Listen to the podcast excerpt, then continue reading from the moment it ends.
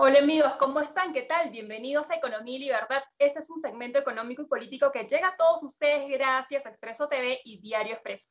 Y el día de hoy tenemos un tema muy interesante. Vamos a hablar acerca de los retos de la minería y por eso hemos invitado a Franco Arce. Él es especialista, experto en temas de finanzas y minería. Con quien vamos a desarrollar este tema, vamos a ver cómo va la minería en el Perú, cómo ha afectado la pandemia, además cuál es la situación actual de la minería tanto grande, las medianas y las pequeñas, y cuáles son los retos que debería tomar el próximo gobierno, además sobre la responsabilidad empresarial frente a los conflictos sociales que surgen a raíz de estos temas mineros. ¿Cómo estás, Franco? ¿Qué tal? Bienvenido.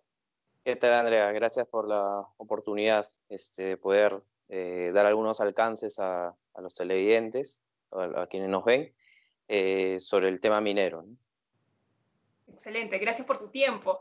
Franco, cuéntanos más, eh, ¿cómo va la situación actual? ¿no? Eh, es más, queremos centrarnos en la parte de cómo afectó la pandemia a, tanto a los procesos mineros, al dinamismo minero en, en, general, porque hemos visto que algunas han parado, es más, hay muchos trabajadores de la mina que también han estado internados, algunos han fallecido lamentablemente, entonces todo esto afectado a nivel nacional, ¿no? Entonces, eso es lo que nos preocupa, qué es lo que debemos hacer, qué es lo que debería hacer el gobierno.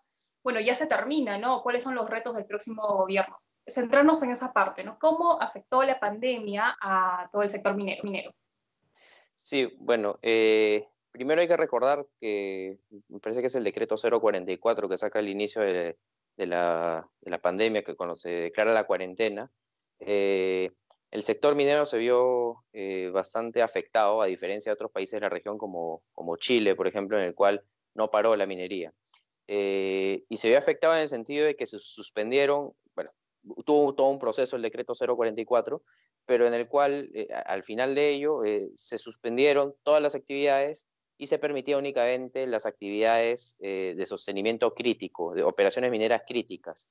Eh, ¿Esto qué quiere decir? mantener eh, las relaveras, por ejemplo, para evitar eh, que se derramen los relaves a, las zonas colindantes, a las poblaciones colindantes.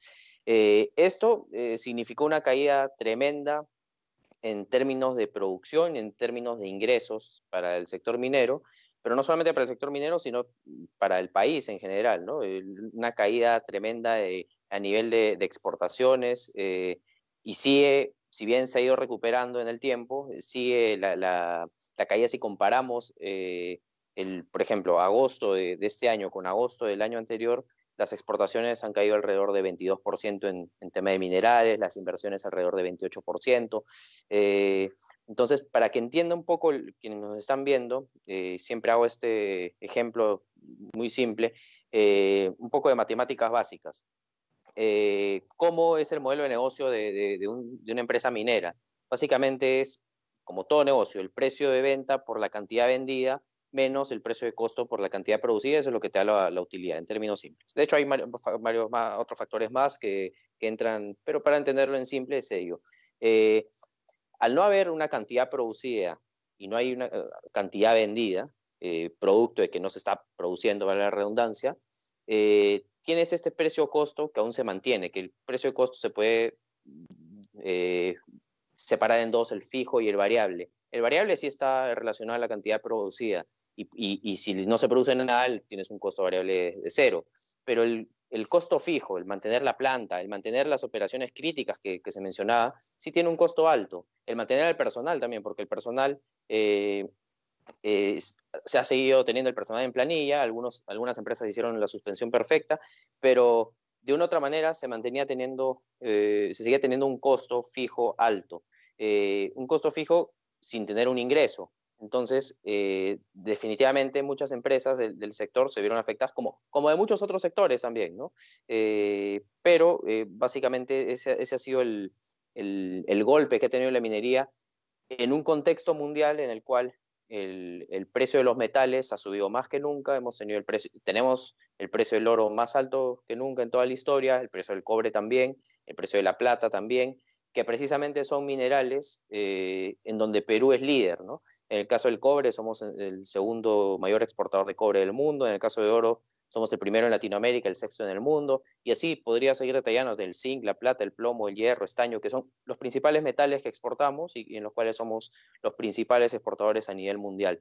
Entonces, de, una otra manera sí se ha visto afectado eh, por temas de producción y también en su momento por temas de cómo sacar el mineral de, de Perú, porque teníamos también las fronteras cerradas, entonces no había manera de exportar se fue en el camino dando las soluciones, eh, sin embargo, eh, ha costado trabajo, ha costado, ha tenido costos financieros para las empresas mineras eh, que han visto incrementado ello. Yo escuchaba a algunos periodistas a la mitad de la pandemia, más o menos, que criticaban a las empresas mineras porque decían que tenían exorbitantes utilidades y que no eran capaces de ayudar a la comunidad, etcétera. Y yo creo que esto no es del todo cierto, ¿no? Eh, por dos razones muy sencillas. Primero, que el sector minero, a través de la Sociedad Nacional de Minería y Petróleo, fue el primero que le tocó la puerta al, gobierno peruano en hacer donaciones de respiradores, de pruebas rápidas, etcétera. Sin embargo, sabemos que el ministro de Salud de aquel entonces eh, no lo difundió, no difundió que había sido una donación de la Sociedad Nacional de Minería y Petróleo. Y segundo, porque no es que tengamos utilidades exorbitantes, sino que, como ya he mencionado, eh, no había una utilidad, más bien estaban trabajando muchas en pérdida, algunas a punto de quebrar.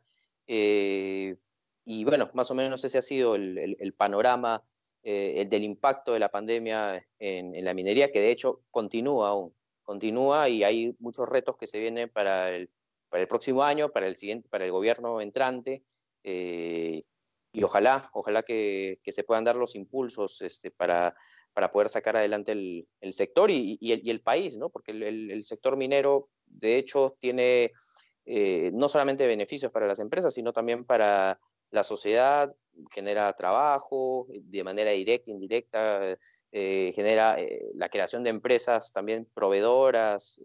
en fin, hay, hay, un sinnúmero de aportes que, que, tiene la minería también para el sector estatal. ¿no? El sector estatal recibe eh, lo que es el canon minero, las regalías, eh, el impuesto especial de la minería, en fin, hay, varios factores que, que, son muy importantes por los cuales considero que debería ser eh, uno de los principales puntos para el, el siguiente presidente o, los candidatos que están aquí. Tenemos creo que 23, 24 candidatos, eso también es una preocupación, creo yo, y preocupa al sector también. Pero sí, te escucho, Andrea. Ya, excelente. Franco, justo hablabas de la parte política, ¿no? ¿Cómo influye todo esto a nivel eh, tanto internacional o nacional? Eh, hablabas de los candidatos que tenemos infinitos, ¿no? la verdad es que cada día van apareciendo nuevos. Y eh, el tema minero es importante. Queremos saber cuáles son tus expectativas de acuerdo a en ese sector, ¿no? De acuerdo al contexto.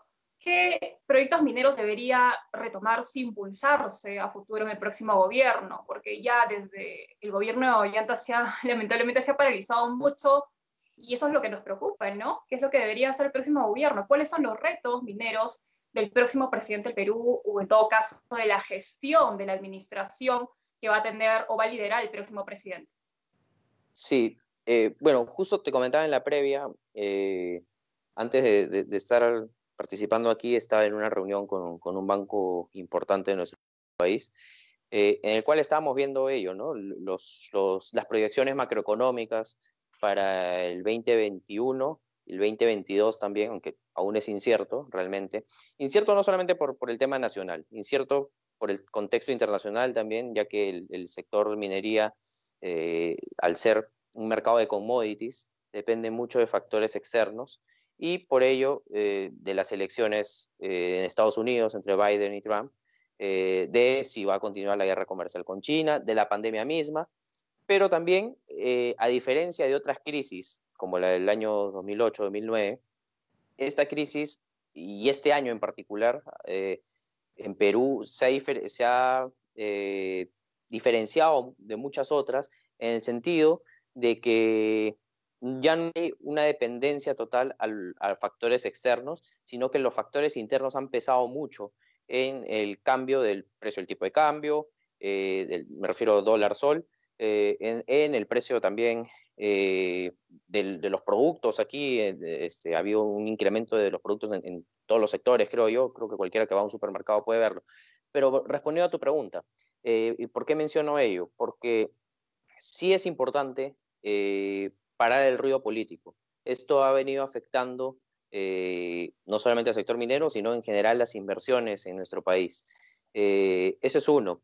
Ahora, ¿qué proyectos se deberían retomar o, iniciar? Porque hay varios proyectos que se han quedado estancados, como tú bien mencionas, no de ahora, eh, no, no es por la pandemia necesariamente, algunos sí, otros no, otros vienen por otros factores, pero hay inversiones, más o menos son alrededor de 47 proyectos que están en, presentados ante el Ministerio de Energía y Minas, que ya tienen de una otra manera luz verde o están a medio, a medio de, eh, porque faltan algunos requisitos técnicos, etcétera, que, pero que más o menos representa, estos proyectos representan una inversión de 57 millones, 57 mil millones de dólares más o menos en inversión. Entonces, esto sería un muy buen empuje para reactivar la, economía, como mencionaba, no, solamente por, para el sector, sino porque tiene efectos diversos eh, de, trabajo, directo, indirecto, como ya había mencionado. ¿Inversiones en qué proyectos? Por ejemplo, tenemos el proyecto de Yanacocha Sulfuros. Este es un proyecto de la minera Yanacocha, este, que es un proyecto de cobre, que es alrededor de 2.100 millones de dólares la, inversión. Eh, Yanacocha, sé que el proyecto ya tiene todos los, eh, papeles en regla, todos los documentos, los permisos, y ahí sí responde más a un tema del directorio de Newmont, que, bueno, Yanacocha no es una, empresa eh, únicamente peruana, tiene capital extranjero también, y Newmont es uno de sus principales socios y están ahí a la espera de cuándo dar el ok para empezar con las operaciones. Se estima que podría ser inicios del próximo año, eh, esto se ha venido pateando un poco, esperemos que, que se dé. Esto, ojalá que se dé, ojalá que no haya ninguna traba eh, de algún conflicto social, ambiental, porque creo que el proyecto está bien desarrollado, bien encaminado. Y hay otro proyecto de plata que es Corani, eh, de 586 millones de dólares más o menos.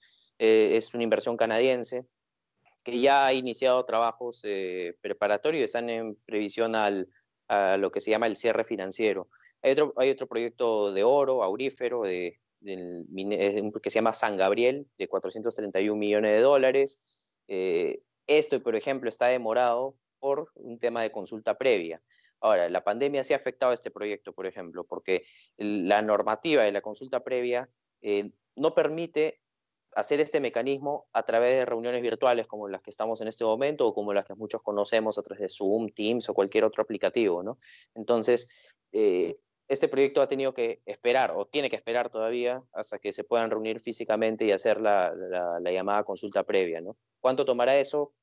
Es incierto. Esperemos que, pronto. Eh, de ahí tenemos otro proyecto de optimización inmaculada de 136 millones de dólares, que es de la minera Hochschild. Eh, otro que es en, Marcona también, que es de cobre y hierro. Eh, y así te podría seguir detallando más proyectos hay unos para el 2022, para el 2023, eh, entre los que destacan, por ejemplo, uno de Southern, que es eh, el proyecto Los Chancas, de 2.800 millones de dólares. Eh, y hay otro Safranal, que está, bueno, es un proyecto que está siendo vendido por la minera Tech. Y de ahí hay otros que están en construcción que ya han sido, quizás la gente conoce un poco más porque han sido tocados muchas veces en los medios de comunicación, como Quellaveco, por ejemplo que ya ve que es un proyecto que ya está avanzado, ya está a un 50%, este de la minera Anglo American, eh, que es un proyecto de 5.300 millones de dólares. Está al 50%, o sea, está a la mitad. Pero siempre se ha dicho, iniciar el gobierno de Kuczynski, eh, se dijo que se iba a retomar, eh, luego con Vizcarra lo mismo, y bueno, ahí ha estado, ahí estado estancado, sigue en un 50%, lo mismo sucede con Mina Justa, un proyecto de 1.600 millones de dólares que falta por invertir eh, porque está al 90%, esto es de, de Marcobre. Marcobre es una, eh, una, empresa que tiene capital de Minsur, que es del grupo Breca, grupo nacional, que tiene el 60%, y Alzar SPA, que tiene el 40%, que es una empresa de capital chileno. ¿no? Tenemos Toromocho, que se, se, va a hacer la ampliación del proyecto Toromocho, eh, por 1.355 millones de dólares. Lo que falta ahí es el, el tema del estudio de impacto ambiental, por ejemplo. Eh, otro proyecto que es Ariana, que es en Junín, de 125 millones de dólares, la ampliación de Santa María, que, que, eso sí está caminando, es de la minera poderosa, de, por 110 millones de dólares, está caminando y ahí creo que no hay ninguna, ninguna traba, este, la pandemia tuvo algunos contratiempos, pero sigue ejecutándose. Eh, entonces, hay, hay, varios proyectos, yo creo yo, que, que nos dan cierta esperanza, eh, que nuestra economía puede tener un, un repunte, eh, y no necesariamente por acciones de, del gobierno, este, sino por el sector privado. Sin embargo, el, para quienes sabemos, yo no soy economista, soy administrador, pero para quienes sabemos algo de, de economía, sabemos cómo se compone el Producto Bruto Interno y sabemos que la, la, chamba del, del, gobierno de turno, sea el actual o sea el que venga, es, por un lado, sí está el, incentivar el, el, hacer el, gasto, el ejecutar el gasto público, que es lo único que, que, está en sus manos, pero por otro lado, de manera indirecta está el promover la, la inversión privada. Entonces, eh, y precisamente, ¿cómo se promueve esto? Pues eh, quitando ciertos candados que tiene, creo yo, la, ese tipo de inversiones que vienen estancadas ya, ya hace mucho. Y, vienen estancadas eh, producto de lo que mencionaba, conflictos sociales, eh, algunas empresas sí no han respetado el, temas medioambientales, otras que sí respetan, lamentablemente se les mete en el mismo saco.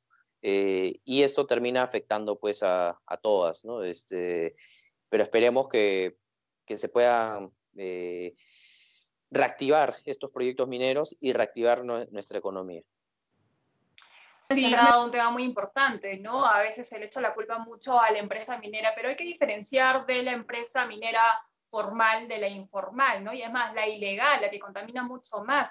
Y bueno, eh, Franco, queremos saber cuál es la responsabilidad empresarial de la empresa minera frente a estos conflictos socioambientales que eh, lamentablemente surgen ¿no? a nivel nacional. Ahora, justo ayer se, se archiva este acuerdo Escazú o no se ratifica, ¿no? ¿Te imaginas si esto hubiera sido ratificado? Lamentablemente, pues hubiéramos tenido más trabas en temas de inversión, injerencia extranjera, ¿no? De parte de burócratas internacionales que, que van a querer eh, decidir sobre nuestros recursos, pero bueno, ahora se ha tomado una decisión más certera, más ecuánime, buscando el punto medio, porque el país debería administrar, ¿no? Debería eh, dictar ya, ya estos, tres, eh, estos tres puntos de la porra que están dentro de la ley eh, general del medio ambiente, entonces por ese lado podría manejarse la situación, pero de manera autónoma, ¿no? Entonces, sin injerencia extranjera, nosotros podríamos hacer este trabajo que es un poco complicado porque siempre van a surgir conflictos socioambientales. Y en este aspecto, Franco, queremos que nos expliques, ¿no? ¿Qué hace, cómo resuelve desde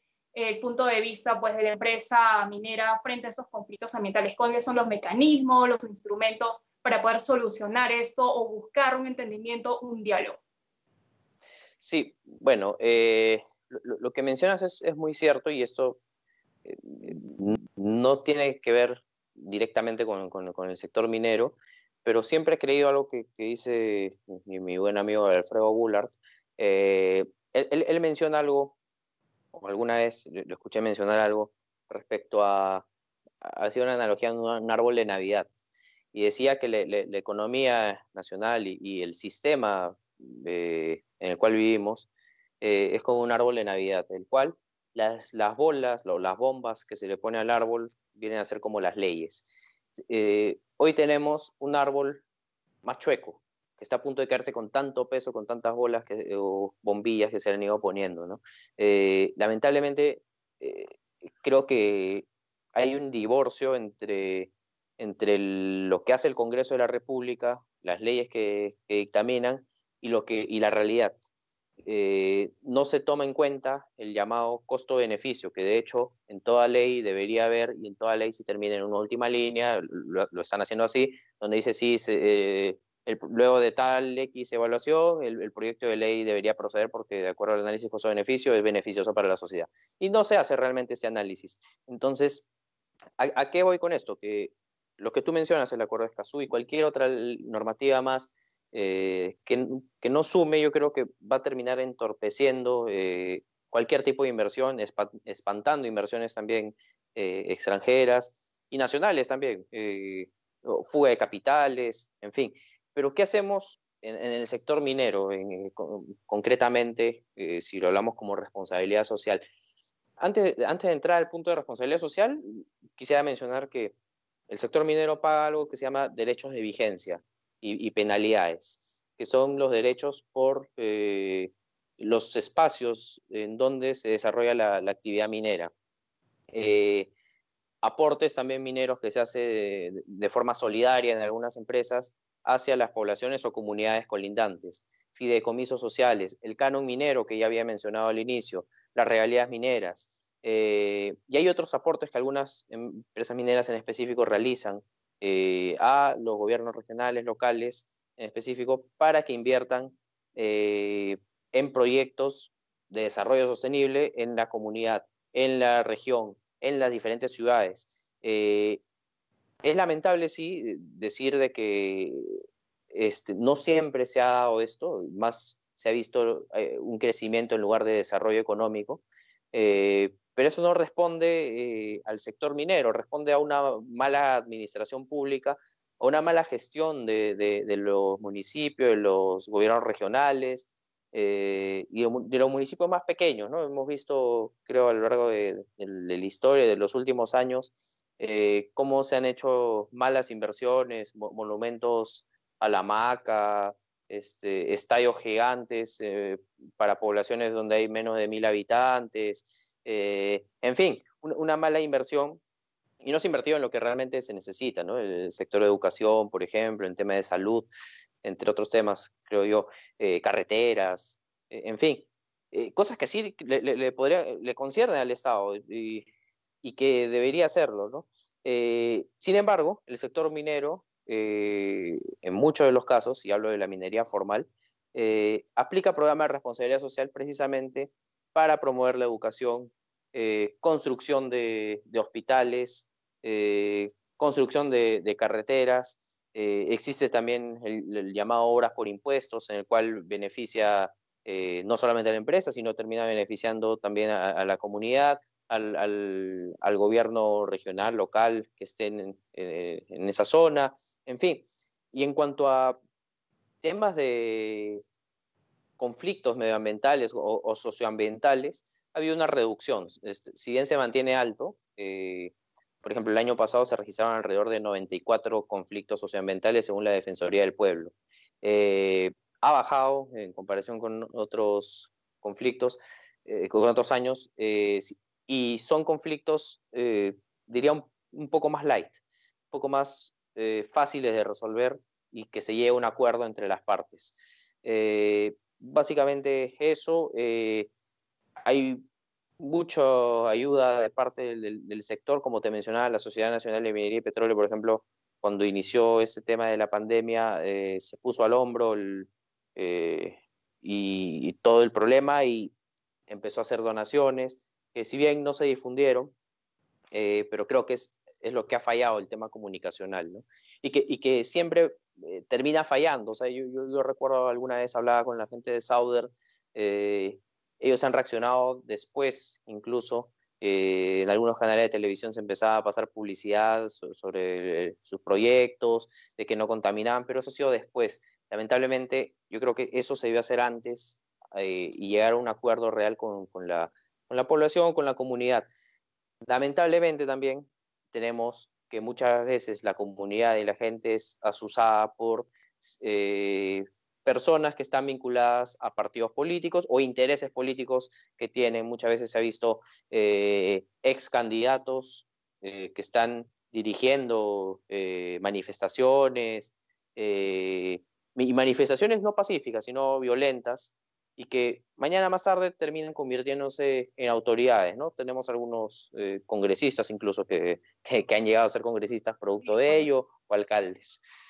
Pero sí, sí, es un tema Sí, excelente. Y bueno, muy interesante, ¿no? Lo importante es que haces esa diferencia, como lo decía, entre la minería formal a la ilegal, ¿no? Y esta minería formal tiene instrumentos para poder reducir, mitigar el impacto ambiental, y eso es lo que buscamos, ¿no? El punto medio, el equilibrio entre el medio ambiente, la ecología, con eh, la minería, ¿no? Y todos los procesos productivos que se dan en nuestro país. Creo que es lo más importante, buscar ese equilibrio y no radicalizarlos, caer al extremo, porque eso le hace daño al país, le hace daño a la sociedad, le hace daño a nuestra economía. Franco, te agradezco por estar en el programa, espero tenerte pronto. Y bueno amigos, esto ha sido todo por hoy. Nos vemos el próximo miércoles a las 6 de la tarde por Expreso TV y Diario Expreso.